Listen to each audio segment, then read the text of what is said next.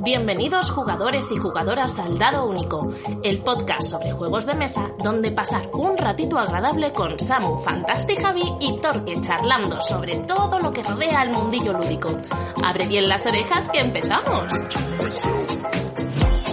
Bienvenidos jugadores, bienvenidos una vez más al Dado Único, un programita especial de esos que me gusta hacer a mí, porque esta vez no me acompaña ni Torque ni Fantastic Javi, sino que tengo aquí, ya lo habréis leído en el título, a Lolo González de Red Mojo Games. Muy buena. ¿Qué tal? ¿Qué tal? ¿Cuánto tiempo, no? ¿Cuánto tiempo? Sí, porque eh, los que sean True Dado Unicers, los que nos escuchen hace un tiempo, sabrán que esta no es la primera vez que vienes al programa, ¿verdad? No, no, hablamos cuando fue, en octubre del Hace un año y medio, ¿no? Yo creo que sí, que fue hace año y medio. Fue justo un poquito antes de lanzar. Sino, mira, en el 11 de enero de 2022, lo tengo aquí, madre mía, como pasa el tiempo, ¿eh? añito y poco, ya de la entrevista aquella. Justo hablamos de, de Tindaya, el, el, el, proyecto iba a salir al mecenazgo, justo faltaba, fíjate, lo, lo, había lanzado el 15 de febrero, ¿no? Nos había dado la exclusiva de la fecha y todo. Así que fue justito antes de salir el, el Kickstarter, ¿no? El GameFound, en este caso. Sí. Y eh, quedó en esa entrevista la posibilidad, una vez acabado todo, todo el proyecto, acabado todo, todo el mecenazgo, de, oye, que volvieses aquí para hacer un postmortem. Que no se suele hacer, pero yo creo que es importante, sobre todo viendo la trayectoria que tuvo Tindaya, de em, poner en valor los proyectos que salen bien en España. Porque tenemos también ese, si hubiera salido muy mal también sería interesante, ¿no? Porque hay, de los errores se aprende, ¿no? Hombre, pues sí, si hubiera salido muy mal a lo mejor todavía no tendríamos que hacer el postmortem, sino estarías peleándote con los chinos o con la empresa de envío, vete a saber, ¿no? Pero, eh, spoiler, eh, por suerte salió todo bien y oye, a mí eh, me gusta poner en valor em, las cosas que salen bien para quitarnos ese dichoso San Benito, ¿no? De que en España no, no se hacen lo que Kickstarter bien. Que yo en parte, ojo, también soy culpable de eso. Yo también pienso que veo un proyecto español y ya, uy, se me encienden un poco las antenas, ¿no? Pero no, no todos son iguales, ¿no? No, no todo, hay gente que cumple y que además lo hace bien. Así que nada, eh, para los que no te conozcan, para los que no sepan qué es Tindaya, ni de lo que estoy hablando, ni se hayan escuchado la entrevista anterior, eh, vamos a hacer un repasito muy, muy rápido y breve a lo que fue el proyecto. Bueno, Tindaya es un juego semi-cooperativo con variante cooperativa total y también tiene modo solitario en el que, bueno, vamos a manejar a los eh, aborígenes canarios en contra de mm, los conquistadores españoles. Vamos a tener que, eh, es una suerte de Eurogame de supervivencia, ¿verdad? Lo podríamos definir así. Sí, una aventura de supervivencia, sí. Efectivamente, en la que, bueno, vamos a intentar eh, apaciguar a los dioses, a Moneiva y a Corán, y a hacer ofrendas, a cultivar nuestros cochinos negros ahí también, con, con, las tecnologías, y podemos viajar entre islas y tal, está. La verdad es que es un juego curioso, curioso y único en el mercado, ¿por qué no, por qué no decirlo? Yéndonos a los datos, el, como acabo de comentar, el Kickstarter se inició en, en febrero del año pasado. De hecho, acabó el, el, el, tengo aquí por apuntado, el 15 de febrero finalizó el Kickstarter, recaudó 141.071 euros a través de 1.853 mecenas que lo apoyaron en la plataforma de GameFound. La producción del juego acabó en julio de ese mismo año, el 4 de julio de 2022 salió eh, la actualización con, con que había acabado la producción del juego y el envío, digamos que se produjo entre los meses de septiembre y noviembre, siendo, por supuesto, Asia y China las primeras en, recibirlo y Reino Unido ahí también, que parece que tuvieron un poco de suerte. Y bueno, el resto de, de, de países también lo fueron recibiendo, ya digo, entre septiembre y noviembre del pasado año. Se editó en varios idiomas, de hecho en un montón de idiomas. Tengo por aquí español, inglés, alemán, italiano, francés, portugués de Brasil, checo, coreano, chino, holandés y polaco. Ahí que hay poco, ¿eh? y lo produjo ya, a modo de curiosidad, eh, Poda Games, que es la responsable también de la producción, pues, de Verdel, Sabica, Sagrada, Golem, Station Fall. Wow, una, una productora china bastante potente, ¿no? Bueno, y ahí vemos la conexión granadina-canaria, ¿no? Con, con, con el Sabica de Germán. Bueno, Eh, hasta ahí los datos que vienen de, de este GameFound de Tindaya que la verdad eh, podemos decir que fue bastante bien, ¿no? En general, en términos generales. Eh, la verdad es que superó nuestras expectativas. Nosotros no, no pensábamos llegar a los 1.800 backers. Eh, hubiéramos quedado muy contentos con 1.500, pero vamos, encantados de llegar a 1.800. La campaña, por corregirte, empezó el día 15 de febrero, pero terminó el 7 de marzo. Cierto, toda, toda, la razón, claro. Si había dicho ya al principio que empezó el 15 de febrero, se había dado la fecha en el programa anterior. es verdad, sí. Empezó el 15 de febrero y finalizó en marzo, correcto. Eh, bien, hecha la corrección, me gustaría eh, primero, ya que está últimamente el panorama de Kickstarter un poco eh, turbulento y estamos viendo, por ejemplo, Holy Grail Game pues ha entrado en bancarrota, Blacklist Game está un poco así, pues, RQR pues bueno, hacer un repaso general por, por la visión de lo que es el crowdfunding en, en la cuestión de los juegos de mesa y ya luego nos metemos con el postmortem de, de Tindaya, propiamente dicho, ¿no? Perfecto. Entonces, eh, viendo precisamente todo este panorama en el que parece que cada vez es más arriesgado tirarse a, a hacer un juego autoeditado, ¿no? Autofinanciado. Bueno, autofinanciado no, porque al final lo financian los mecenas, ¿verdad? Pero financiado a través de, crowdfunding, de mecenazgo. Eh, ¿Cómo ves el futuro a corto y medio plazo en la edición de juegos de mesa bajo este método? A ver, eh, eh, para, para, mí es la situación actual con las editoriales que están entrando en bancarrota o con las distribuidoras que están entrando en bancarrota es muy, muy, está todavía muy vinculada a, la situación COVID. Estamos viviendo como lo, el, como cuando hay un terremoto y luego hay como eh, recuerdos, pues esos son todavía los recuerdos de, del COVID, ¿no? De hecho, nosotros, eh, nuestra distribuidora en Estados Unidos uh -huh. eh, quebró hace un par de semanas. O sea, no.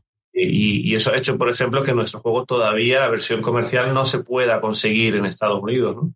Uh -huh.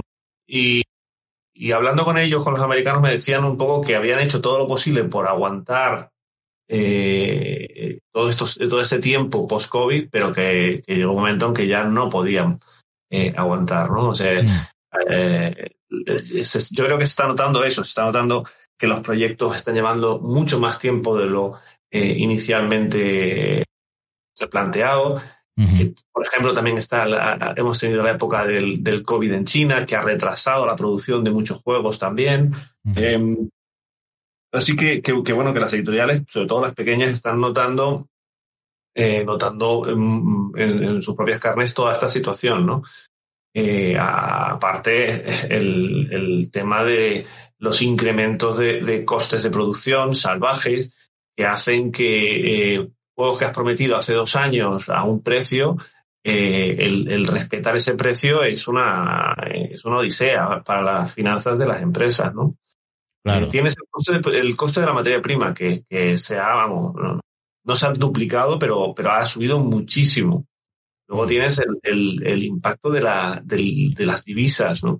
Nosotros, por ejemplo, vendíamos el juego en euros, pero teníamos que pagar toda la producción y toda la logística en dólares. Y sí, y el, la diferencia dólar-euro de cuando empezamos el proyecto era 1,18, pues, pues a 1 prácticamente. O sea que, que el, el, el, impacto de este cambio de divisa es que el juego te salía muchísimo más caro de producir y que no siempre tenías la posibilidad de traspasárselo al, al, al, al. Uh -huh. Y wow. luego los transportes, los transportes se pagan todos en dólares, o sea que uh -huh. te ves afectado igualmente por las divisas. Y a eso hay que sumarle que, que, los transportes se volvieron locos. Vamos, lo que antes te podía costar 5 dólares, pues eh, te, te, pasaba a 10 dólares y, y, vamos, nadie se, se inmutaba, ¿no? Entonces, las pequeñas editoriales eh, eh, van arrastrando toda esta situación y, y, por eso no es sorprendente que, que, que, que estén reventando, ¿no?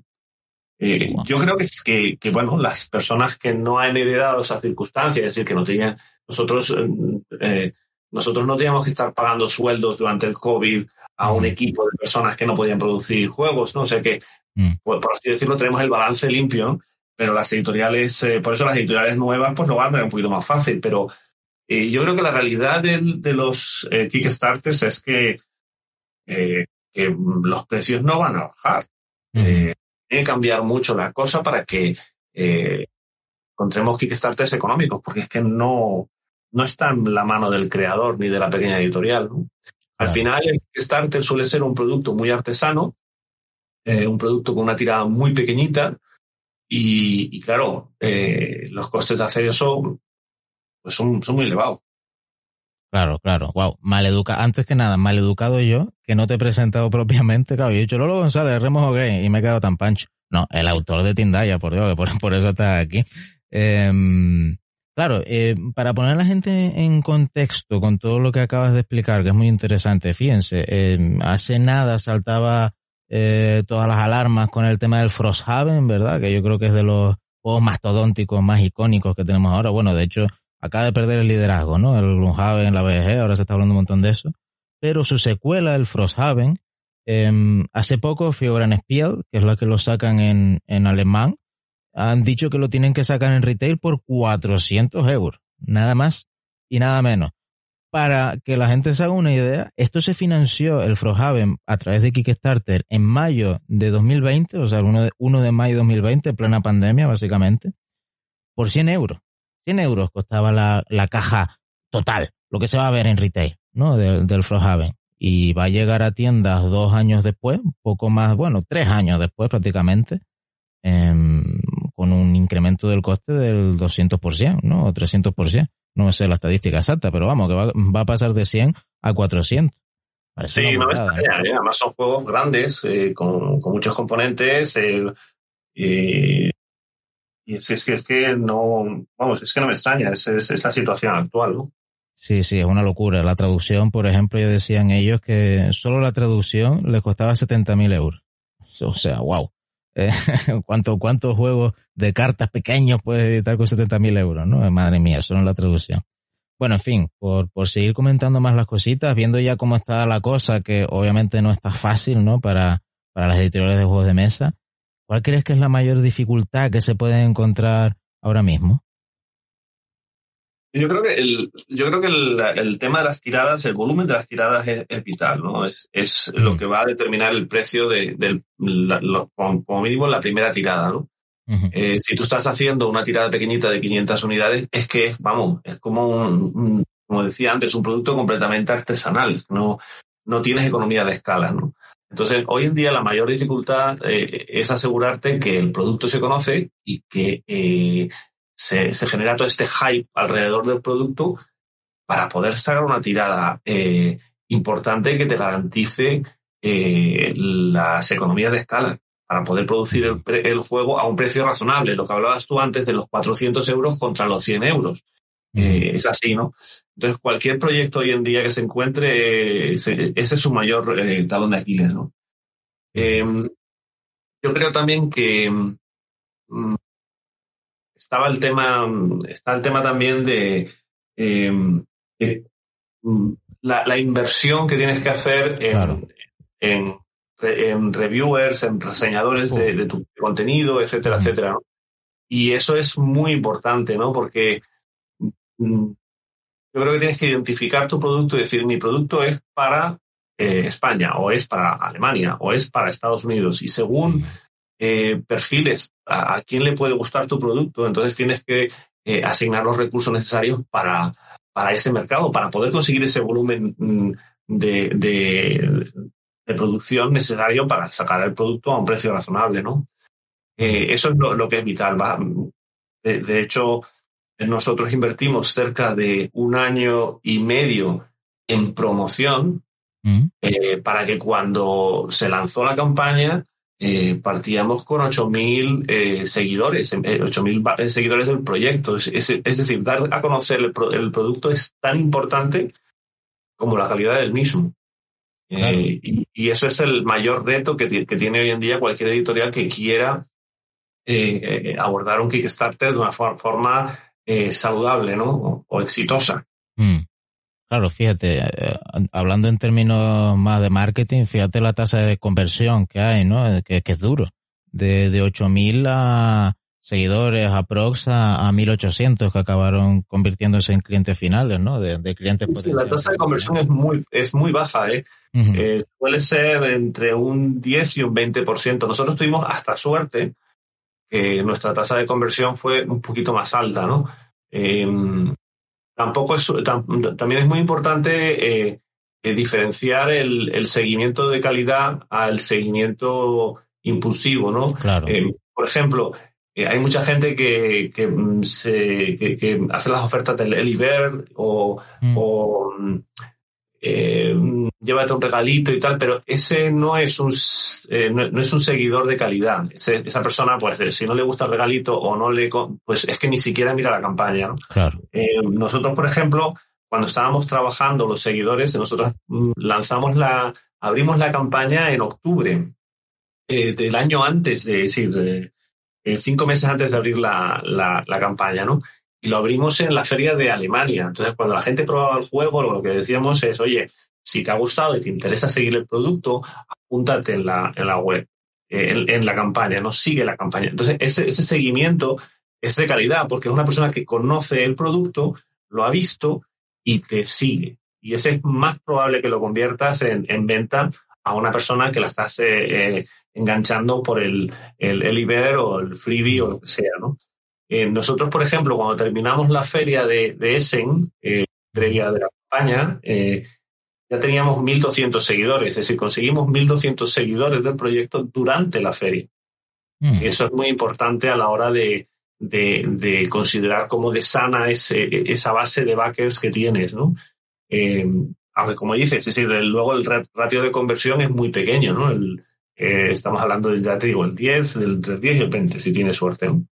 Claro, entonces el, el que se lance ahora una campaña o el que esté mirando de, lanzar su propio juego, que sepa que tiene que conseguir, a lo mejor si lo que planea es tener mil mecenas, a lo mejor lo que necesita es, pues eso, ¿no? Ocho mil seguidores, siete mil seguidores más o menos, ¿no? Una masa buena. Sí, tienes que hacerlo así, ¿eh? si no, si no te es muy difícil. Luego hay una, hay otra cosa que, que en términos de marketing es interesante. Eh, es que cuando tú vas a hablar de generar con, con reviewers o reseñadores, todos te ponen el contenido la misma semana de la campaña, ¿no? Claro. Eh, y, y yo, yo, creo que eso no, no es necesariamente bueno. Yo, yo, nosotros, de hecho, lo que hicimos fue espaciar todo el contenido eh, seis semanas antes de la, de la campaña. Mm. Eh, sí que dejamos alguna, alguna reseña para el principio de campaña e inclusive para mediados de la campaña, ¿no? Pero intentar, eh, intentar poco a poco, sin sobresaturar a la gente, eh, dando píldoras de contenido, eh, mm. partidas online, ese tipo de cosas, ¿no? Para que, no sea una cosa de en, cinco días pongo 20 mm, reseñadores y, la gente acaba un poco hasta gorro, ¿no? Claro. Es que fíjate, esto yo creo que es un vicio que se ha cogido el sector de los videojuegos, donde las ventas se hacen mucho más en caliente y y son mucho más impulsivas que en, que en, el sector de los juegos de mesa, donde quizá la gente, porque yo, vamos, haciendo un análisis eh, huela pluma del, del comprador medio de juegos de mesa, es un comprador hiperinformado, una persona que se informa muchísimo de un producto, ve muchas reseñas diferentes, ve, en fin, si puede leer tres o cuatro, buscar opinión en un foro, preguntas, o sea, son gente generalmente... Sí, sí, a mí me sorprendió muchísimo. Esto es una de las cosas que, que, vamos, que yo flipé, no tenía ni idea de que fuera tan, fuera tan exhaustivo. Nosotros, eh, nosotros colgamos los manuales eh, del juego en, tanto en la campaña como en nuestra propia web. Y muchísima gente se leyó y se descargó los manuales antes de apuntarse a la campaña. Y durante la campaña nos, teníamos las métricas de cuánta gente se bajaba el manual y, íbamos, flipábamos en colores, ¿no? Em, yo creo que también es el producto, porque como es un euro raro, em, la gente ya no invierte a ciegas, ¿no? A no ser que sea un, yo tengo un crawler con 250.000 miniaturas que, lo estás comprando por ese, por ese producto, por la miniatura. Em, cuando es un euro, pues la gente se lo quiere estudiar, quiere saber que lo que está comprando eh, le puede gustar, ¿no? Sí, efectivamente. Es que, claro, eh, es que es un vicio cogido el tema del embargo de noticias, ¿verdad? De que se le dice a los reseñadores de no publique hasta tal fecha. Y entonces, claro, pues todos se guardan el contenido hasta dos, tres, cuatro días antes de la campaña. Que esto pasa muchísimo en videojuegos, porque ya digo, en videojuegos las compras son muchísimo más impulsivas. Ves tres, cuatro vídeos, pum, te lo compras todo así en videojuegos. No necesitas estarte leyendo cómo se juega, ni, ni no sé qué, ni tal. Algo que sea muy, muy friki, ¿no? Eh, pero es que en juego de mesa es súper diferente. Fíjate, con el Wingspan le pasó a, Maldito que hicieron un embargo de, de reseña y jugó en contra de ellos, porque se, petó Twitter, se petó YouTube de reseñas del Wingspan de repente, y eso saturó a la gente. O hubo al menos comentarios generalizados de, bueno, qué peñazo todo el mundo ahora con el Wingspan y tal, que luego obviamente no afectó, o creo que no afectó negativamente a las ventas, porque Wingspan es un, vamos, se vende solo, es un evergreen. Pero, pero wow, eh, claro, en un proyecto a lo mejor que no es muy conocido, que no lo, que, que, es de primera vez, ¿no? En primer proyecto de, de una editorial, hombre, puede ser un tema más delicado, ¿no? Sobre los influencers y demás, eh, algo que siempre le llama un montón la atención a la gente y ya me veo impelido a, a preguntártelo es, las tarifas. ¿Se cobran tarifas? ¿Se cobran especias? ¿Cómo, ¿Cómo va eso? Pues de todo hay en la, en la viña del Señor. eh, por ejemplo, lo, los alemanes no cobran. Hmm. Me, me, y, y, Alemania ha sido, para nosotros, para Tienda, ha sido el, el mercado más importante ¿eh? por encima de, de Estados Unidos. Eh, y, y, y, no solamente ha sido el más importante, sino que es donde hemos, tenemos rotura de stocks. Ahí no mm. se ha vendido todo, ha encantado el juego y, y, y pero ese público, esos reseñadores no, no cobran. ¿no? Eh, hay otros mercados. Italia, por ejemplo, tampoco cobra. A nosotros no nos cobraron. Eh, Holanda tampoco. Donde sí que han cobrado es en Estados Unidos. No todos, pero algunos en Estados Unidos han cobrado. Y en España algunos sí y otros no.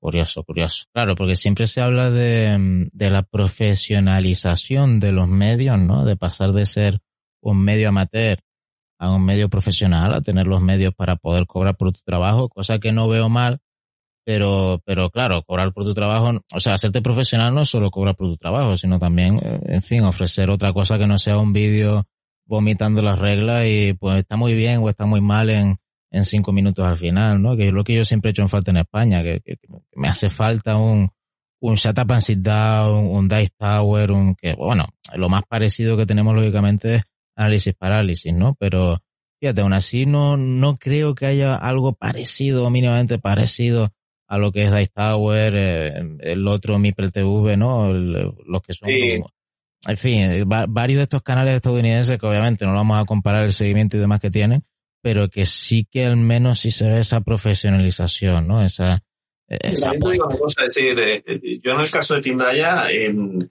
eh, yo entiendo, es decir, eh, si tú te tienes que dedicar, el Tindaya es un juego muy complicado, es un juego mm.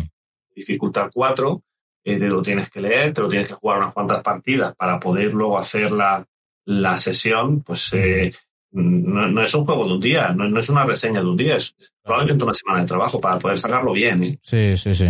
Nosotros, por ejemplo, con, con Paul Grogan, que nos hizo un, un, una partida en vivo, mm. y con él estuvimos tres días jugando a, a Tindaya antes de que él se pusiera a grabar. Wow. Ese es un tiempo que, que, que bueno, tiene su, tiene su precio, ¿no? Obviamente, sí. Fíjate, justamente Paul Grogan eh, es otro de los de las personas que se dedicó profesionalmente a esto. De hecho, él, cobra por, por editar manuales, por enseñar los juegos en su canal y, y demás. Y, y, claro, se lo toma muy en serio. Recuerdo que Will Wilson eh, tenía su canal de juegos de mesa también y, y lo intentó llevar de una forma profesional y lo acabó dejando porque cometían muchos errores o él considera que se cometían muchos errores en, en las partidas que él grababa, que las grababa pues, como con gente famosa del, del, de la parafernalia, la farándula estadounidense y demás, pues lo grababa con ellos. Y claro, cometía muchos errores. Y esa mala imagen le obligó un poco a, a pelearse con, con, la persona que se encargaba de enseñarle los juegos y, y acabó dejando el proyecto, ¿no? Eh, me pareció eh, curioso. Bueno, fíjate. Sí. Pues, A mí me gusta de todas maneras, eh, en el caso de Tindaya yo diría que tenemos un 30% de las reseñas son son de, de pago o, o, hay algún tipo de compensación, ya se hace una copia de una copia del juego o lo que sea. Uh -huh. Y luego hay mucha gente que lo ha hecho espontáneo. Y, y, yo creo que ese balance es muy bueno, ¿no? Porque eh, evidentemente si estás pagando a alguien para que te haga una reseña, pues eh, se sienten en la obligación de, de, de, de hablar en positivo, ¿no? Claro. Eh, una persona que lo está haciendo porque le apetece hacerlo, pues no, no, no hay obligación de ningún tipo. Dice lo que le apetece, ¿no? Entonces yo creo que sí que es importante eh, importante ese balance, ¿no? A nosotros nos pasó, nos pasó durante la campaña, ¿Mm? eh, pues se habían pasado como dos o tres semanas y eh, le había mandado una copia a Quackalop, que es un canal ah, americano. Sí. Eh, pero bueno, mm, se, lo mandé porque la copia que tenía en Estados Unidos ya no tenía reseñador para ella y se la mandé. Y dice, mira, por aquí está, si la quieres ojear y, te interesa y, quieres hablar de ella, pues fenomenal. Pero no le pagué nada. Ni le mm. pagué, ni, ni, él me pidió dinero para hacer nada. Simplemente ahí quedó y, de hecho me olvidé de que tenía esa copia ahí, ¿no? Mm. Y entonces él a las dos semanas y pico de la campaña, él hizo su, su propia reseña y la publicó y, y además le encantó, le, gustó muchísimo el juego y, y, puso que no le habían pagado, porque yo no le había pagado para hacer ese, hmm. ningún comentario. Y, y, fue muy positivo. Esa, esa reseña tuvo más peso que, que otras reseñas que, que habían sido de, eh, de pago. Subvencionadas, por así decirlo. Claro, fíjate. Bueno, es que y Cuacalope es un, es un canal tocho, ¿eh? potente. Quizás más me sorprende, ¿no? Cuacalope suele, suele tratar temas más temáticos, más zombicide, más más crawler de, otro estilo, ¿no? Pero, pero, oye, qué curioso, ¿no? Que tiene también su público Eurogamer. Eh, al final, eh, como todo en la vida, ¿no? Estamos hablando mucho de marketing, quizás. A, lo que no sean de marketing esto no le, no le va a interesar tanto, pero lo, lo, que es orgánico, lo que surge de forma orgánica, siempre al final va, va a generar un impacto mucho más positivo que, que bueno, hay fulano que le paga y te lo hace de forma muy profesional, de forma muy, muy tal, pero frío, ¿no? porque lo han pagado ya. En fin, oye, volviendo al tema de la producción y demás, em, ahora mismo hay, o parece que existe una tendencia en el mercado en general a juegos de una única tirada. Eh, como está la cosa tan arriesgada y, puedes palmar tanta pasta y existe esta eh, variación, fluctuación de precios tan loca, por llamarlo de alguna forma, eh, se habla mucho de forma generalmente desde el desconocimiento, porque no, no, no tenemos datos ni, ni sabemos exactamente las intenciones de las editoriales. Pero vaya, se habla de que los juegos salen en una tirada y salvo que sea un hiperventa, rollo que lo que lo pete enormemente y que se vayan a vender todas las copias en la primera semana, como que eso se va a quedar ahí en el olvido. Tipo, saco este juego, lo vendo ahí y cuando se venda la última copia, pues eso es lo que hay, ¿no? Em, ¿Estás de acuerdo con que el mercado está tendiendo a esto? a, tiradas únicas. No, yo creo que no es una cuestión de que no es una cuestión de que el mercado esté entendiendo ese, es que eh, orgánicamente está sucediendo eso. Eh, es decir, eh, nosotros para, para poder sacar Tindaya en la campaña de micromecenazgo, ten en cuenta que teníamos todos los acuerdos firmados previamente a la campaña. Nosotros logramos 11 acuerdos internacionales para de alguna manera poder garantizar esa tirada significativa. Nosotros, la producción fueron de 15.000 unidades. Hmm.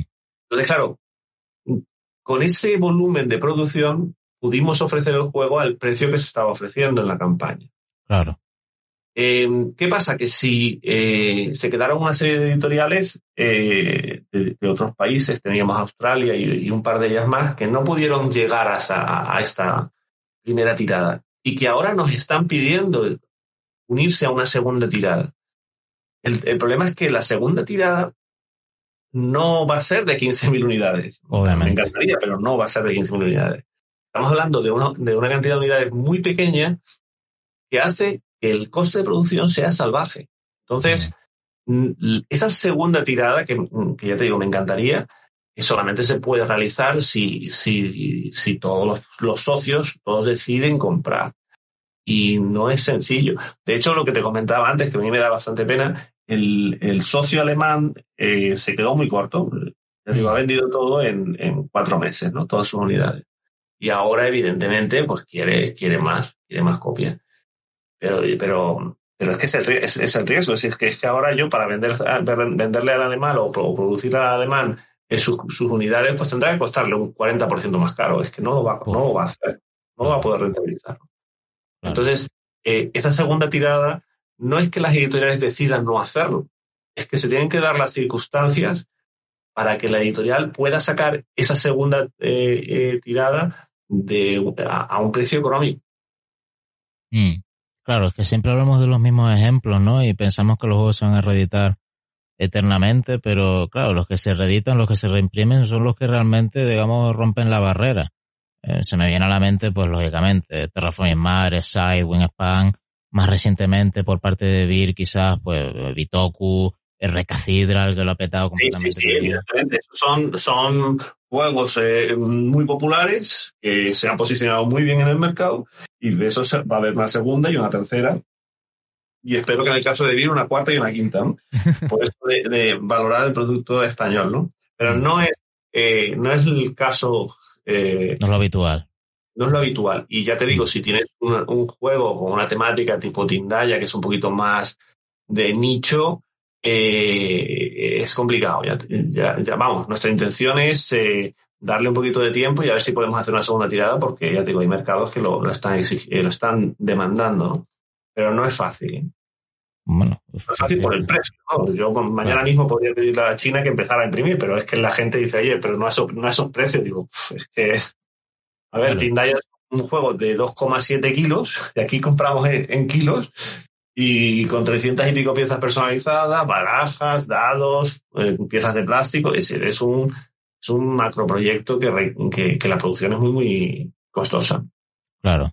Y que la respuesta a tu pregunta, no creo que intencionadamente las editoriales estén pensando en una tirada, sino que eh, las, eh, las circunstancias hacen que una segunda tirada sea muy difícil. La circunstancia me refiero al número de unidades que se piden para una segunda tirada. O sea, básicamente, por, por, resumir, o el juego lo peta enormemente o, difícilmente eh, se va a reimprimir, ¿verdad? Sí, sí. Mm. Pues fíjate, para cerrar un poco la, la parte esta de, de crowdfunding, Kickstarter, GameFound, así en general, eh, si yo ahora, por ejemplo, tengo un juego, ¿no? Y quiero iniciar una campaña para, para poder financiarlo, que imagino que eh, alguna de las personas que nos estará escuchando pues puede estar en esta situación, ¿no? De que tengan un diseño, quieran iniciar una campaña o, quieran saber simplemente por curiosidad cómo, cómo se maneja este mundo. Eh, ¿Qué dirías que hace falta para iniciar una campaña de, de mecenazgo y que tenga éxito? ¿Cuál sería el número mínimo de mecenas o la recaudación mínima de un juego para tipo Tindaya? Si un juego de cajita mediana, 60, 70 euros PVP. A ver, el juego tipo Tindaya, mm, por, por peso y volumen, es, eh, ese te va a requerir fácil eh, como, como mínimo 1.500, mm, 2.000 unidades. Eh, luego, si, tienes juegos más pequeños, tipo un Pandemia, que es un tablero y unas cartas y las piececitas de plástico que son estándar, pues ese te va a requerir menos, menos número de, de, de backers. Eh, luego, el, el, peso es muy importante porque el peso va a tener un impacto en lo que es el, los costes de transporte. Si es de un, un, juego de menos de un kilo, pues va a tener unas tarifas de transporte eh, y, y, muchísimo menores, lo que hace que el proyecto sea más atractivo. Es decir, hay, hay muchos factores ¿no? que, que afectan a, a, un proyecto de este tipo. ¿no? Eh, también es lo que comentábamos antes. Si tú logras vender el juego eh, o, o, o, llegar a una serie de acuerdos de, de, que garanticen esa tirada mínima, te va a ser más fácil, no vas a necesitar 2.000 unidades, vas a necesitar menos, porque ya te las están comprando eh, los socios, ¿no? Mm. Eh, eh, depende, hay muchísimas, muchísimos temas a considerar, yo te diría, no hay una respuesta fácil. Claro. Pues mira, pues está la cosa que, que se busque un buen asesor, ¿no? en crowdfunding y que, y que lo planifiquen bien, porque al final... Lo, lo vital es, es, que no vayas con prisas. Eh, mm. He conocido a muchísima gente que quiere sacar el, el, juego mañana mismo y así no funcionan las cosas. Es decir, si tú quieres...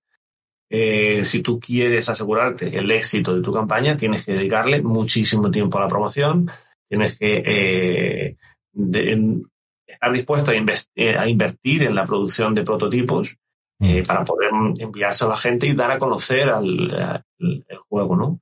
Y, y, eso no es una cuestión de tres semanas ni, ni, ni, de tres meses, eso te lleva, te requiere tiempo.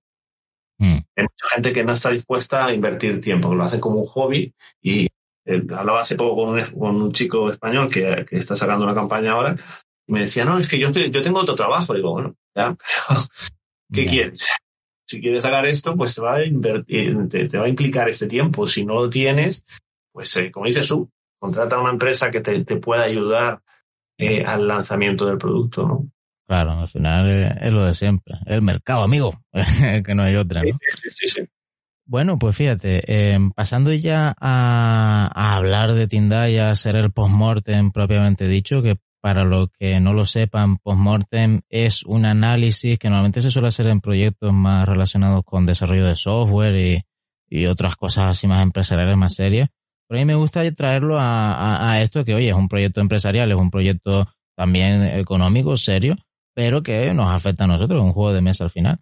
Entonces se trata de hacer un análisis a ojo vista ya, al pasado, de cómo fue la campaña, cuáles fueron los aciertos, cuáles fueron los errores, qué, se hizo especialmente, qué se podría haber mejorado, ¿no? Entonces, bueno, vamos a hacer ese pequeño, ya digo, esbozo de, de postmortem de Tindaya. Y me gustaría preguntarte, de, así de, de primeras, eh, ¿cuál dirías que fue el reto más grande al que se enfrentó la campaña? A ver, yo, yo, creo que el reto más importante es, eh, era lanzar un juego eh, de una temática muy desconocida y no, siempre atractiva, ¿no? Porque los juegos que tienen temáticas históricas a la gente le chirría mucho, ¿no? Sí. Em, e, eso era un handicap que había que pasar, ¿no? Hacer que esta temática fuera suficientemente interesante para, para el, el público de todo el mundo, ¿no?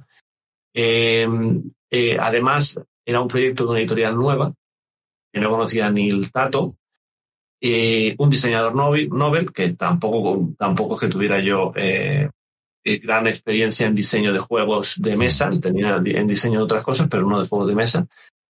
Y vamos, que, que estos, estos estigmas tienes que, que eh, liberarlos, ¿no? De alguna manera, eh, minimizarlos, ¿no? Nosotros, por ejemplo, muchas de estas dudas sobre el diseño, sobre la editorial, las solventamos a base de ir a concursos, nos presentamos a un concurso americano, nos presentamos a los concursos en España, eh, presentamos el proyecto en la Feria Internacional de, de Essen, em, para minimizar estas cosas, ¿no? Y eso es un gran reto, ¿no? Porque eh, eso implica que, eh, que tienes que quitarte el casco de yo soy español y, y estoy haciendo un juego para España y, y pasar al casco de estoy, soy un español que está haciendo un juego que puede tener cabida e interés a nivel mundial está. Entonces te cambias ese chip y las cosas empiezan de repente a funcionar. ¿no? Para mí esos, esos retos de quitarnos esos estigmas fueron los más importantes. ¿no?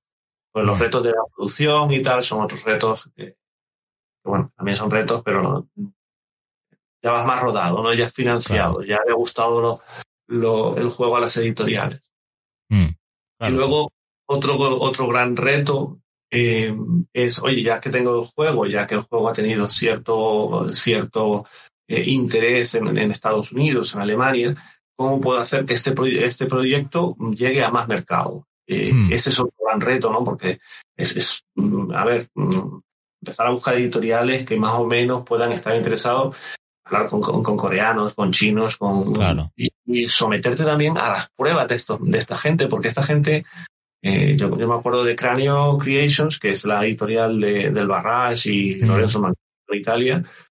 Ellos eh, no se meten en un proyecto porque sí, ellos tienen su equipo de testeo y nosotros estuvimos esperando cerca de tres meses hasta que un día llamaron y dijeron no, que ya lo hemos testeado y que nos gusta. pues esos son retos eh, que poco a poco te van abriendo las puertas a, a, a otras eh, a otras cosas dentro del proyecto. Claro. Pero, pero, son, vamos, eso es lo más importante para mí, el mayor reto que tuvo la campaña, antes de empezar la campaña. Mm. Claro, porque sorprende quizá, o a mí al menos me, me, me sorprende, el tema de que se consiguiese una edición tan multilingüe. No, no lo suelo ver yo en, en crowdfunding, la verdad, que incluso se editase en, checo, en coreano, en chino, ¿no? Idiomas un poco eh, exóticos, por así decirlo, en, en, en los juegos, ¿no? Sí, a mí me, a mí me, me encanta. Tengo aquí en casa la, la, la, caja en coreano y la caja en chino. es un orgullo ver Tindaya escrito en coreano. qué, qué, qué cosa. Oye, hablando de orgullo, conecto con la siguiente pregunta. ¿De qué te sientes más orgulloso en la campaña tras haberla finalizado? Eh, a ver, es, es, es, como, es una montaña rusa, ¿no? Esas, estas meses, bueno, nosotros tuvimos cuatro años con este proyecto y, y la verdad que ver la aceptación que tuvo durante la campaña y ver también la aceptación que tuvo eh, entre todos los socios, pues, pues es, es, un chute, un chute de energía y de, y de que te lo crees, ¿no? Porque el, el proyecto, como, como, como imaginarás, no, no fue eh, un éxito inmediato en, hmm. en, las ferias que nos llevábamos o, en España, ¿no? Porque es un juego que no es para todos los públicos, sino para un público ¿no? cuando tú ves que, que fuera de España, en todos estos mercados, pues eh, interesa, interesa la temática. A ver, yo soy canario, a mí el, el hecho de poder, eh, eh, poder difundir de alguna manera esta, esta cultura, pues mm, llena de orgullo, ¿no? pero conseguir que el juego en sí traspase esas fronteras, pues es, es, es vamos, la leche. Claro, que bueno, porque precisamente hace mucho hincapié en que es una temática rara, es una temática un poco de aquella manera, y es que es verdad, de Canarias, curiosamente, se han editado ya varios juegos. Eh, he de decir a mi pesar que no de autores españoles y menos canarios, sino autores alemanes. Tenemos el Huesos África, el Tenerifa, tenemos un par de ellos, ¿eh? incluso una chica o chico, no me acuerdo ya quién era, pero que hizo para el Aventureros al Tren, se ve que sus abuelos les flipaba el Aventureros al Tren y venían justo a veranear a Tenerife y les editó un mapa de Tenerife ahí con las conexiones del tren. Está el, a lo mejor es un anteproyecto del tren del sur que, conecta el norte de la isla con, el sur, ¿no? Pero es curioso, ¿no? Como fuera de, España em, existe un interés, o al menos mm, lo suficiente interés como para editar juegos como el Huesos África o el Tenerifa, que sí, que son juegos pequeñitos, Eurogame un poco extraños, así alemanes, pero que se han hecho. Sea, una persona en Alemania ha dicho, oye, pues quiero hacer un juego de mesa y quiero que vaya sobre Canarias, sobre Tenerife. Venga, vamos a hacer un Eurogame de Tenerife. Y en España no, no, no exista quizás ese amor propio o ese interés. Ahora lo estamos empezando a ver. Tenemos el... Sí, es que le tenemos mucha... Eh, no creemos suficientemente en nuestra capacidad creativa y en nuestra cultura y, y nuestra temática, ¿no? Nosotros, yo creo que te lo comenté, que en un momento determinado durante el testeo del proyecto, en la fase prototipo nos decían, mira, de Canarias no lo hagas, es que eso no lo conoce ni, el tato, hazlo de Hawái. Si quisiera hacer un juego de Hawái, haría un juego de Hawái, pero no, me, he puesto a estudiar sobre Canarias, me he puesto las pilas y quiero un juego sobre Canarias, ¿no? Eh, y eso, por ejemplo, esa, ese rechazo, solamente lo hemos sentido en, España. Fuera de España, a todo el mundo le parecía un tema súper exótico, súper desconocido, que no se había hecho antes. Eran las cosas que daban valor. Yo creo que aquí en, España tenemos, eh, eh, podríamos sacar muchas más cosas eh, de temas locales, pero mm. no sé, tenemos un poco de, desconfianza. Tenemos un estima y me gustaría precisamente poner en valor eso, que, que, que, que concha, el recuerdo del Oilfield, no me acuerdo si era exactamente el Oilfield, pero eh, hubo un momento en el que se iba a editar un juego sobre Canarias, sobre la explotación petrolífera en Canarias, cuando además estaba en boga, que había venido a hacer las profesiones petrolíferas y demás. Y la editorial, no, no recuerdo si fue Dos Tomates. Eh, no, quiero culpar a Dos Tomates sin estar muy seguro, porque esto ha sido un poco improvisado. Pero creo que fue Dos Tomates, ¿eh? que decidió que el oilfield, que no, que Canarias no, que eso tenía que ir de Hawái. Y así pasó, sin pena ni gloria, ¿no? Eh, me, me dolió en el alma ese cambio, ¿no? Cuando hemos tenido ejemplos de, éxito, no solo Tindaya, sino también el Santa Cruz 1797 Iván Cáceres, que joder, mira que es un tema súper concreto y encima que a los ingleses les rasca, que fue cuando perdieron aquí, cuando Nelson perdió el brazo intentando invadir eh, Tenerife justamente, ¿no? Y este eh, Wargame, que además es de iniciación, es, muy sencillo, ni siquiera va, dirigido al, al Grognar culo duro, sino vamos, esto lo puede jugar cualquier persona, pues lo ha petado. Yo he visto a David Thompson, que no es un tío, no es un cualquiera, es un, es un diseñador prolífico en cuanto a Wargame. De hecho, es el diseñador del Undaunted y de la serie de, de Valiant Defense, de, de Victory, de Victory, no, de Van, Van Dersen Game. Eh, pues hablar del Santa Cruz y que le flipa el Santa Cruz. Un tío, un americano que, que ha hecho el Undaunted, que ya está más que posicionado y tal, pues al tío le flipa el Santa Cruz. Sí, es que Iván, Iván está muy metido y bueno, sabéis que el proyecto fue seleccionado para los, eh, los Zenobia Awards de Estados Unidos, que son juegos con temática cultural e histórica. Y, y eh, en la primera fase del de, proyecto, mm, cuando nos nominaron, la persona que nos tuteló los primeros dos o tres meses fue Iván. Iván Cáceres fue mi tutor de, Oye. y le, le, tenía muy buena consideración dentro del, del dentro de todo el programa, ¿no? Por, por su por su conocimiento y su, y su buen hacer, ¿no? Sí, es que a mí me, pareció brutal, ¿no? Y lo bien que refleja Santa Cruz lo que fue la batalla en sí, ¿no? Con sus claves, con su cañón tigre y, demás particularidades, ¿no? Y luego está, eh, por traer otro ejemplo, ¿no? El, el Sabica de Germán Millán, que eh, es verdad que es un Eurogame un poco yo más abstracto en lo que es la construcción del alambre en sí, o al menos yo lo veo de forma abstracta, pero es que está súper bien tematizado. Es que yo hablaba con Germán hace poco y, y me lo explicaba, ¿no? Tal, esto de los... ya no me acuerdo. Bueno, el, el track este de la gente que pagas. No, me explicó toda la historia que había detrás de, de ese track, de, de que los, los, que estaban en la Alhambra le tenían que pagar a los, a los otros para que no les invadiesen y por eso en el juego tienes que hacer esto y lo otro. Y claro, tú ves ese cariño con el que el autor se ha documentado en primer lugar, porque además es algo de su tierra, y uno siempre tiene más, más gusto por documentarte de algo tuyo propio. Que si yo ahora hiciese un juego de mesa, pues lógicamente lo haría con más gusto si fuese algo de Tenerife o de Canarias que de Navarra. Por poner un ejemplo, ¿no? De Navarra es que no la conozco, lo siento. Pero claro, el autor de Navarra a lo mejor sí que tiene cariño por algo de la tierra y luego llega, presenta ese juego a la editorial y la editorial le dice que no. Y sin embargo te llegan unos alemanes y te sacan el grande, que está ambientado en España. Eso lo tengo yo. Eh, la verdad es que hoy en día la gente, esto lo comentamos creo que la última vez, sobre la importancia de la temática en los juegos de mesa. ¿no? Si, te mm. fijas en la Crimosa este año, eh, tienes el Sabica, pero también eh, el año pasado estaba Córdoba. Sí.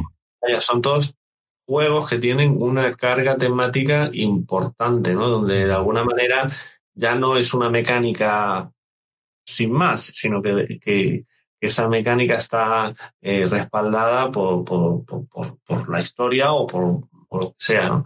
Y, y hoy en día se está apreciando, yo creo cada vez más este tipo de juegos en vez de los juegos meramente abstractos. Claro. Y, menos mal, sinceramente, porque yo eh, eh, creo que el futuro de los Eurogames pasa por em, tener una carga temática elevada. No sé si narrativa, no sé si tienen que llegar a ser narrativos, a lo mejor como el Sleeping Ghost o otras propuestas que se han visto por ahí. Pero sí que ya, no sé, yo es que veo muy lejos esos Eurogames, tipo, em, yo qué sé, Príncipes de Florencia o, o, cosas así, ¿no? Como, sí, bueno, le pegamos el tema ahí y ya está. Eh, sí, que te puede triunfar, ¿eh? nadie dice que no. Pero que los que van a llamar la atención, sobre todo si eres un autor novel, si a lo mejor eh, no tienes el renombre de Stefan Fell o de alguien así, va a ser el tema. Yo, yo eso lo tengo claro. Bueno, quiero dejar esto, al final, esto es una entrevista y me pongo ya vuelo batallita y, capitalizamos la cosa, ¿no?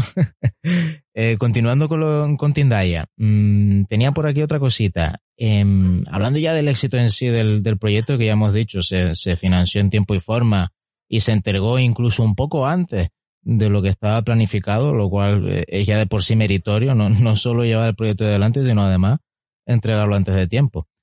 ¿Cuáles dirías que fueron las tres claves de éxito que llevaron a Tienda a buen puerto? Pues yo creo que ya las he comentado antes. Eh, primero, que el proyecto no fue una cosa improvisada. Nosotros mm. trabajamos durante cuatro años en el desarrollo del proyecto. E inclusive nos vino fenomenal eh, la pausa del COVID porque eh, nos permitió ahondar en la, en la promoción internacional, en los testeos internacionales. Esto también es muy, muy importante, los testeos. Yo creo que, no puedes hacer un juego y testearlo solamente en casa, con tu familia y con tus amigos. Eh, tienes que llevarlo a, ferias, pero no solamente a las ferias españolas, sino ferias internacionales. Mm. Porque la sensibilidad del jugador alemán no es la misma que la sensibilidad del jugador español o, eh, el jugador americano o el francés cosas que a ti te parecen normales, y luego de repente pues te das cuenta de que no funcionan tan bien en otras, en otros eh, eh, países. Entonces, hacer ese testeo es una cosa que lleva muchísimo tiempo y nosotros le dedicamos, ya te digo, bastante a explorar todo ese tipo de, esa tipología de jugador. Em, yo creo que, yo creo que el testeo, el marketing, el darle tiempo al proyecto, eh, son las claves de, que el, bueno, el arte, que era un arte espectacular, también ayudó muchísimo. Eh, Javier hizo un trabajo, vamos, eh, fenomenal y, a, nivel mundial, cada vez que alguien habla de, de Tindaya te dice, mira, no sé muy bien lo de los dioses, pero el arte es precioso. Así que, yo creo que rodearte de un buen equipo, mm. de buenos colaboradores, todo eso es, vital, ¿no? Y, para mí eso es la clave del éxito de, de Tindaya. Sí, pues no lo, no lo he mencionado, pero fue Javier González Cava, un nombre artístico Javier Ingolen, eh, que lo conocerán más quizás por las ilustraciones del, del Cooper Island, del reciente Sky Mine, que también tiene una portada espectacular. El, el Sky Mine es súper bonito. Eh, también tiene, bueno, el Tiny Trail, la nueva edición, la, la, portada la hizo él, el Autobahn. Bueno, la verdad es que tiene un, un trabajo artístico este chico súper eh, destacable. O sea, y, no para, no para. Sí, sí, y Tindaya es efectivamente, fíjate, no es fácil quizás captar lo que es la, la esencia de, de, los aborígenes canarios, ¿no? ¿no? No son tíos en taparrabo. La gente pensará aquí que la gente iba taparrabo ahí, o canario ahí, en los barrancos, la piedra. Y no se trata de eso al final. Eh, Canarias tiene sus particularidades, sus dioses, sus eh, eh, los, perros estos famosos que están ahí en, persiguiendo, ¿no? Que también salen en las cartas del, del juego. También teníamos el, el, dios este que está dentro del volcán Teide, ¿no? Yo siempre lo invoco, Guayota, el, el dios malvado, ¿no? que habita dentro del Teide. Claro, tiene toda esta mitología que eh, no hay ilustración de ellos, no, no es tan prolífico quizás como Thor, Odín, el, el Zeus, el otro, el, el Seth, no sé qué, que todos tenemos en el imaginario cómo son, o a ti te digo Odín y tú ya te imaginas a un tipo con un parche en el ojo, viejo, canoso y tal, pero te digo Guayota o te digo Moneiva o te digo a Corán y, ni, ni idea. a ver, él, él, es, él es muy bueno en lo que hace, ¿no? Y también nosotros no le dimos solo no le dimos eh, prisa, le decíamos, tómate el tiempo que necesites. Estábamos mm. también con el COVID, que nos permitió dedicarle quizás más tiempo de que del que él le suele dedicar a los proyectos, ¿no? Mm. Pero cada, cada una de sus creaciones, eh, a mí el Guayota es espectacular, el, el Civicenas también, todo está lleno de pequeños detalles de, que hacen que, que, que sea una, un gusto verlo, ¿no? Y esto acompaña al proyecto, al éxito del proyecto. El proyecto no, no es tuyo porque eres el diseñador, el proyecto es de, toda esta gente que te va, eh, va mejorando lo que tú has hecho. ¿no? Y mm. desde luego Javier ayudó a mejorar el proyecto y que tenga una, eh, un, camino internacional más grande. ¿no? Sin duda, sin duda. La verdad es que está eh, súper bien ilustrado. Cosas aparte, vamos, es, el juego canario mejor ilustrado, en mi opinión, en mi opinión. Pero bueno, fíjate, pues bueno, pues ahí tenemos las claves del éxito de Tindaya, ¿verdad? Ya eh, pasando a las dificultades, ¿no? Hemos visto lo que es la fortaleza del proyecto, hemos hablado de las cosas buenas, pues vamos a tocar un poco también quizás las cosas no tan buenas o, o, las piedras en el camino que se encontró el proyecto en sí. De hecho, mencionabas en, en la última actualización la parte del envío a mecenas como una de las más dificultosas, de las más también de incertidumbre, al no tener la información exacta de en qué estado se encuentra en los juegos y demás. Em, ¿Cómo describirías esta última parte de la campaña, la de los entregas a los mecenas? ¿Qué crees que te, encontraste ahí? Sí, nosotros terminamos de financiar el día 7 de, marzo y la fábrica empezó a producir el 7 de abril. Mm. Y teníamos un proyecto, una planificación de proyectos sobre las diferentes cosas que se deberían estar produciendo. Eh, y, se cumplió prácticamente todo, ¿no? Eh, yo siempre lo digo, es decir, eh, no, en este juego tenemos más de dos millones de conquistadores de madera hechos personalizados y hacer dos millones de conquistadores se lleva mm. tres meses. Y, solamente esa pieza se lleva tres meses. O sea que, que eh, nosotros nos sorprendió el, al final creo que tuvimos un retraso de tres días o cuatro días en la producción, pero el resto fue como un reloj, ¿no? Eh, vamos, igual que te digo que fue como un reloj, eh, nosotros nos habíamos dejado cierto margen porque no pensamos que fuera a salir tan bien. Y menos mal porque cuando nos llegó el prototipo a España, la, la, versión final, encontramos un, un, fallo gordo que tuvieron que rehacer claro. las copias. O sea que esa parte, de todas maneras, sí que había mucho seguimiento. Nosotros hablábamos con la fábrica cada, cada dos días, teníamos eh, videoconferencias, nos mandaban vídeos de cada una de las fases. Eso muy bien, pero el día que terminó la producción, que terminó la producción el día, creo que fueron 7, 8 de julio, eh, es como entramos, entramos en la fase de mm, comunicación cero, no tengo ni idea de dónde están los juegos, eh, a ver qué fase, en qué fase estamos ahora. Nosotros estamos trabajando con ocho empresas diferentes de transportes eh, para poder eh, llegar a todo el mundo, ¿no? Teníamos una, una compañía que lleva a Estados Unidos, otra a Europa, pero eh, luego teníamos Brasil, diferentes mercados, ¿no? algunas funcionaron muy bien donde no, hay queja, donde la, la, información era muy precisa, eh, pero muchas veces la información era, eh, ha ido a aduanas. ¿Y cuánto es en aduanas? Bueno, pues no sabemos. O ha ido el camión a recoger la mercancía, pero no sabemos cuánto tiempo va a tardar, si va a ir a un almacén intermedio, si luego va a ir al barco. Es decir, es como el, ese periodo lo recordamos como el periodo de, mayor incertidumbre del proyecto, porque sabíamos que se habían producido los, los juegos a tiempo, eh, sabíamos que en algunos mercados estaba llegando bien, pero en otros era como, a ver, la bola de cristal, ¿no? Eh, teníamos eh, todos los nombres de los barcos donde estaban los juegos, los íbamos siguiendo con el app, igual que hacían muchos backers. Y y sí, creo que fue como la, parte más frustrante, ¿no? Porque de alguna manera pierdes el control completamente del, proyecto durante los meses en que estás entre eh, barcos, aduanas, trenes, etcétera, etcétera. Bastante frustrante esa, parte. ¿eh? Y luego hay, hay, como en todo proyecto, hay socios que te van a funcionar muy bien y hay socios que no van a funcionar muy bien. La verdad que, por ejemplo, la, la parte de Estados Unidos fue bastante eh, lamentable. Mm. De, gente mandándote fotos diciendo es que no han puesto ni, ni una funda, ni, una protección a la caja y ves la caja de fuego reventada. Digo, es que. Eh, o, que dicen, mira, ha llegado la mercancía el 3 de septiembre a Seattle y a, 3 de octubre y todavía no ha salido de Seattle. Digo, ¿y qué está pasando? Eh, pero bueno, de todo se aprende. Si al final tienes que crearte un, un portfolio de, socios que mm. de alguna manera estén al, mismo ritmo que tú.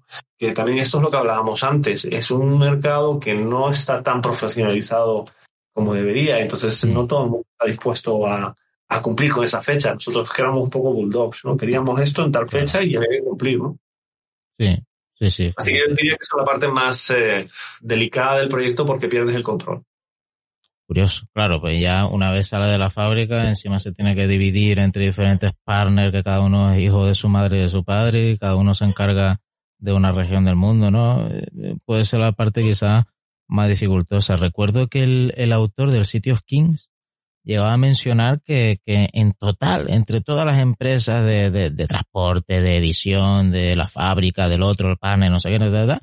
como que tenía al final contacto para producir el juego con más de 100 compañías diferentes, más de 100 entidades eh, que se encargaban de todos los de todos los pasos, ¿no? En, el transporte, en la fabricación, en, en los aduanas, todo esto, ¿no?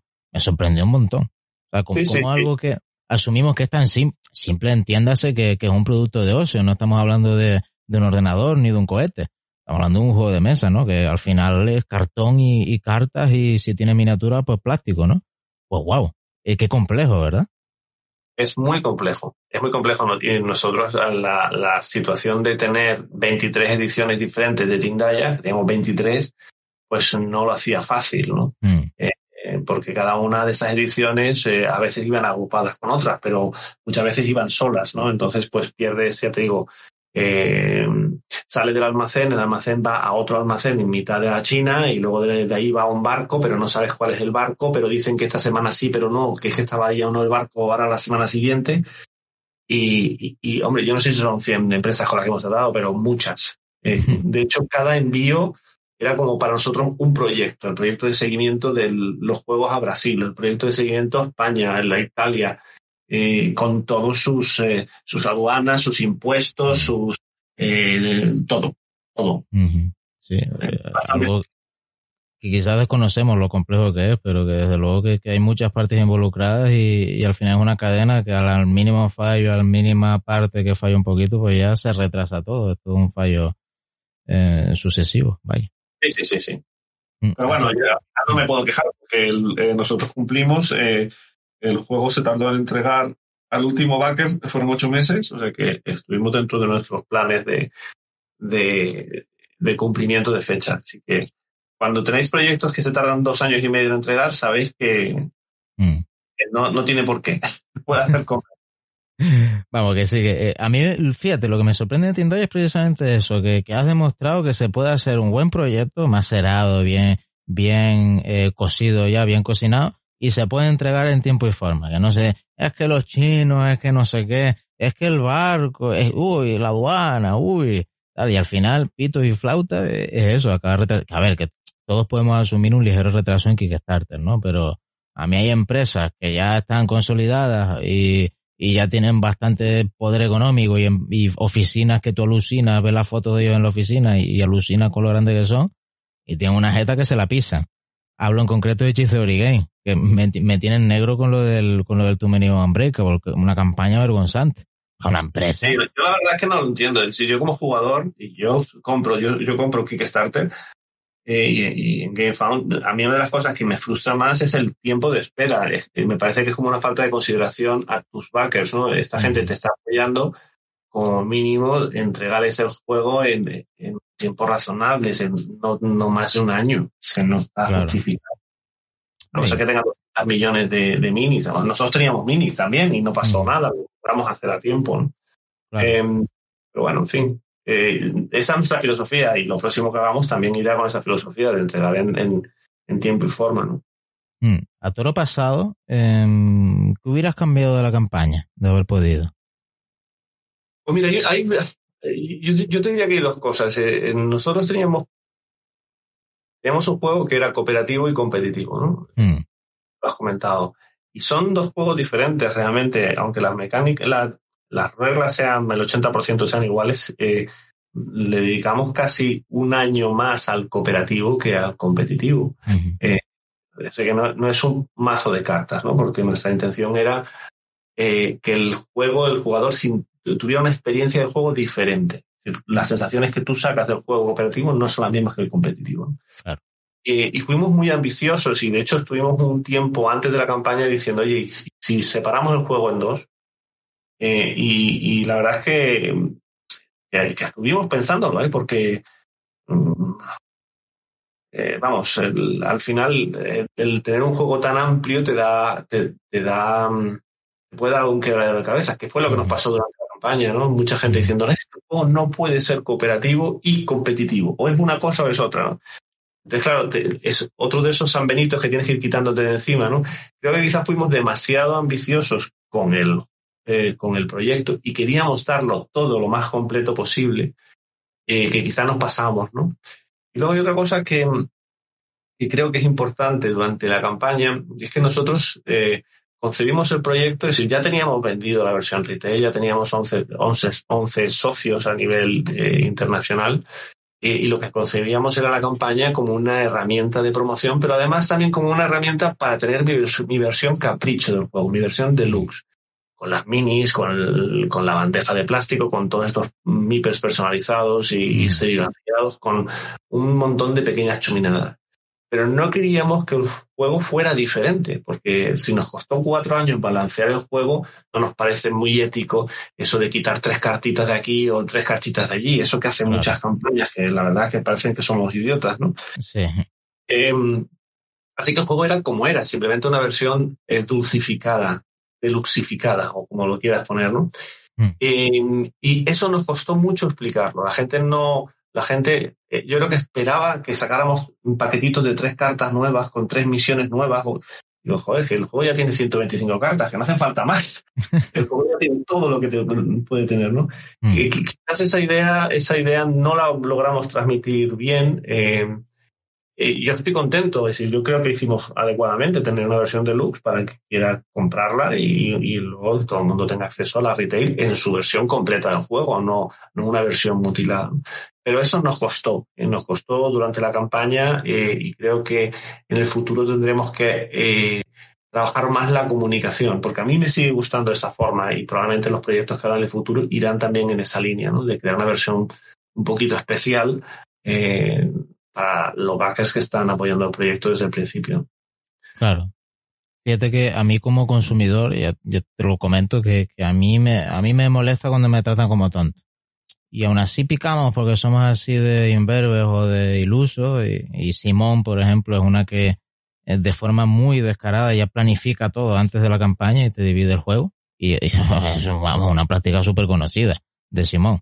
Te, pico esta miniatura, esta miniatura, este modo de juego, este no sé qué, y te lo voy dando en estrés gold, con dosis, ¿no? E incluso para rematarte el hecho de que te estoy tratando como un tonto, el último stretch goal de todo es la caja donde va a ir todo lo que te estoy regalando, ¿no?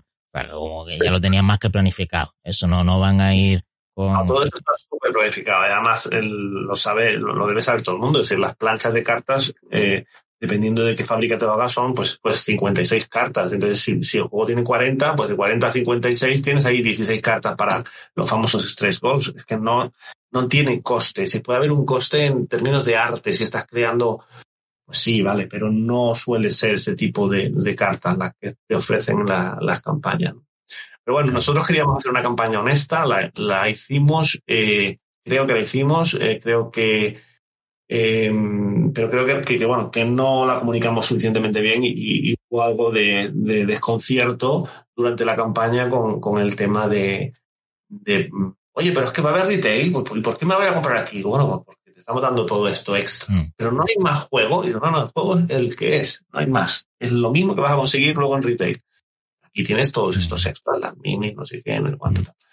Eh, esa parte de comunicación hay que, hay que trabajarla de cara a futuros proyectos. Sí, una empresa, antes decía que me daban rabia, pero es verdad que esto lo hacen muy bien. Chief Theory lo que hace es, mira, en el Kickstarter te damos esto con un descuento y el juego es exactamente el mismo, ni siquiera te damos chuminada, ¿no? Es que es lo mismo que se va a comprar el otro.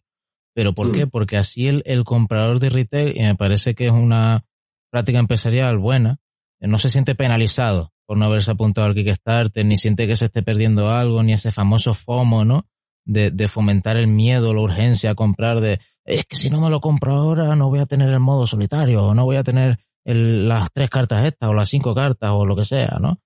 a mí eso pues, pues, pues me revienta. A ver, esto es, una, es un buen tema, es un, tema importante. Nosotros con nuestros 11 socios que tuvimos antes de la campaña, eso es como, era como nuestra, nuestra eh, autoexigencia. Algunos nos lo dijeron, oye, pero ¿estáis seguros que no vais a ofrecer nada más? ¿No? Digo, no, no, eh, vamos a ofrecer un producto deluxe, pero va a ser el mismo juego, ¿no? Mm. Eso no lo existían todos porque efectivamente no quieres bombardear o torpedear tu relación con, con, tus, eh, con tus, tus socios, ¿no? Eh, también en algún aspecto ellos condicionaron el precio de salida de la campaña, que no es necesariamente bueno, pero bueno, son cosas por las que tienes que pasar si quieres tener una difusión como tuvimos, que tuvimos muy buena difusión internacional. Mm, Oye, pues habiendo visto todo, todo lo que ha sido crowdfunding, todo Tindai y demás, me gustaría ir, ir cerrando, pero la verdad está siendo una, una charla muy amena, pero todo tiene un final. Entonces, em, me gustaría preguntarte así por último y, dar una conclusión. Em, ¿Cuál es el futuro de Tindaya a medio y largo plazo? Y también, ¿por qué no, el futuro de Red Mojo Games? Si ya tenéis algo por ahí en el horizonte, de lo que te apetezca hablar o puedas hablar. Pues mira, el futuro de Tindaya, nosotros ya te, como te comentamos, ahora mismo estamos con las eh, posibles reimpresión, ¿no? Tenemos, tenemos tres socios nuevos que quieren, que quieren eh, hacer su primera tirada y luego eh, socios como Alemania que quiere reimprimir. Mm. Eso es, eso es un, un, tema que tenemos que estudiar muy bien y estamos también con la expansión de Tindaya. Mm. Eh, la expansión de un juego como Tindaya es, es, mm, no es fácil porque cuando el juego ya de por sí tiene un, un nivel de dificultad de, del 4, la BGG lo que quieres es hacer una, una expansión que eh, no aumente en, dificultad el juego, que aumente en variabilidad, pero no en dificultad. No, queremos un juego de un 4,5. Claro. Eh, entonces, eh, tienes que tener muchísimo cuidado con cuántas reglas nuevas quieres incorporar. No, es fácil, no es fácil el, el balance. ¿no? Y luego lo que es muy, muy complejo mm, de la expansión es que para poder probar una expansión, la gente que la prueba tiene que conocer profundamente el juego, ¿no? Claro. Eh, el juego base. Em, y no es fácil, es decir, eh, no es fácil encontrar gente que esté dispuesta a, echarle partidas y, y, que conozca ya el juego base. No, puedes ir a una feria a probar, a probar la expansión. Tienes que ir con gente que ya lo tenga, que ya lo conozca y que sepa quién es, quién es el guayota y quiénes son los dioses.